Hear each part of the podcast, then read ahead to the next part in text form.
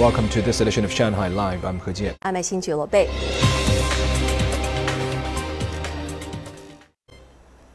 The Olympic flame for the 2022 Beijing Winter Games was handed over to Beijing 2022 organizers today in a ceremony at the Panathenaic Stadium in Athens. Lei Shuran tells us more. Three torchbearers from China and Greece took part in the handover ceremony. Former Chinese aerial skier Li Nina ran a lap with the torch before passing it to the Greek Olympic ski champion Paraskevi Ladopoulou, who lit the flame. Vice President of the IOC and Beijing 2022 Olympics Yu Zaiqing promised simple, safe, and excellent Olympic Games in his address to the ceremony. As you may recall, it was right here 13 years ago on March 30th, 2008, that the Olympic flame was handed over to Beijing for the first time. Thanks to the support of the people of the world, China delivered an extraordinary Summer Olympics. In a short while, the Olympic flame will be passed on to Beijing for the second time. As a symbol of the Olympic spirit, the Olympic flame will travel to the Great Wall and across other parts of China, bringing with it the light of peace and friendship. Hellenic Olympic Committee President Spiros Capralos then passed the sacred flame to Yu Zaiqing at the handover ceremony. For Beijing to host both Summer and Winter Olympic Games is an Olympic record.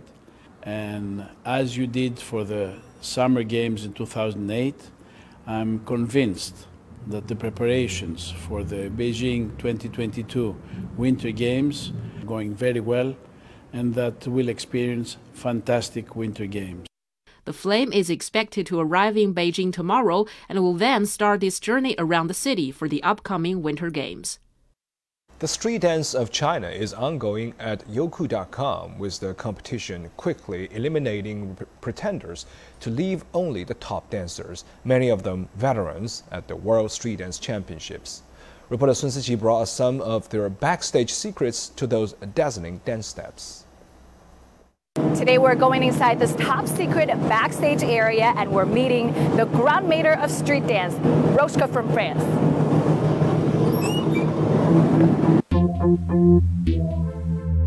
It's like plunging into hip hop Emerald City with hyper intense colors and music from the underworld.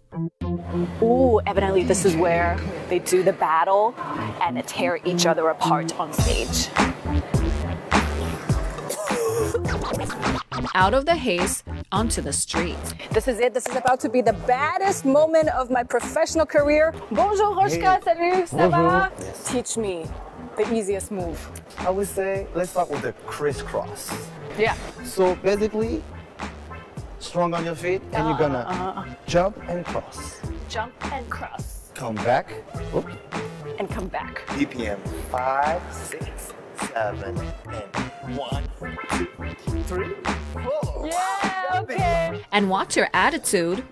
You need to look cool. Take it easy. You ready? Exactly. Yes. Ooh, exactly.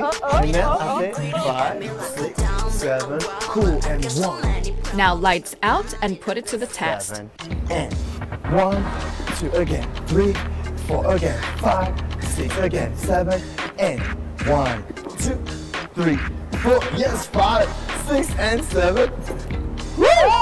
Given my level of physicality, my moves looked less like hip hop, more like hopscotch. Seven, eight. Ah, yeah. But after, poo, poo. Oh, no. yes! But after today, one understands that street dance can be as friendly to a beginner as any other dance. With breaking entering the Olympics starting at the 2024 Paris Games, the image of street dancing is slowly shifting in China from a subculture to a sport that takes an equal amount of skill and precision as diving and gymnastics, and a form of art that transcends barriers like music. The real sense for me of the hip hop culture yeah, it's the fact to communicate with someone who don't speak your language, but who don't share the same opinion as you. I would say that was the way to, you know, share with people and to reunite people. A way to talk without fighting, without screaming, without, you know, arguments. I learned popping when I started dancing. I had a teacher. It's not like now, where everybody knows it. Back then, dancers faced a bit of criticism. People thought street dance was for the bad kids. but now people understand it as a positive, dynamic form of dance that builds confidence. And now one contestant, Yang Kai, has just been named coach for Sichuan's provincial breaking team. The dancers started training two months ago, and they're on eating and practice schedules just like athletes. All of a sudden, they went from street to professional sportsmanship. With breaking becoming an Olympic event, dancers can achieve the same physical extremes like any other sport. This season of Street Dance of China encourages creative renditions of street dances that aren't just a pile of techniques. Check out MT Pop's routine inspired by extraterrestrial monsters. And Ma Xiaolong's pieces based on Chinese chess and the Guqin. In my mind, Chinese style street dance is not simply dancing to a Chinese song or wearing Chinese costumes. The routine needs to be based on street dance techniques like isolation, slow mo, body control, and it needs to grab the essence that is in Chinese culture and aesthetics, and not just have the look of it. Like gymnastic floor routines and artistic swimming. Who knows, maybe one day you'll see street dance pieces inspired by Journey to the West or Mulan at the Olympics. The Generation Z China US Youth Dialogue hosted by the China Public Diplomacy Association was held in Malipo County, Yunnan Province yesterday. Chinese ambassador to the U.S. Qin Gang attended and delivered a speech via video. Sun Wenjing has more. Addressing Generation Z, those born between 1995 and 2009, a generation deeply connected with the Internet, Ambassador Qin said advanced technologies such as big data and artificial intelligence are double edged swords, and he encouraged the Generation Z to make good use of them for a better future. The phrase Generation Z not only refers to age, but also represents a positive and energetic attitude. From this perspective, I also belong to Generation Z as I have a quite young mind. Let's chase our dreams together and retain our youth forever. Qin said he hoped Generation Z will be more dedicated to the future of China US relations and the whole world.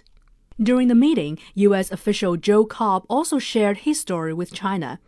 During a visit to Yunnan in 2018, he had developed a plan in which some U.S. teachers gave English lessons to the local students in Yunnan. It is my belief that even in difficult times globally, our people, through our abiding belief in friendship, can overcome any obstacle as a way of growing our relationships with one another.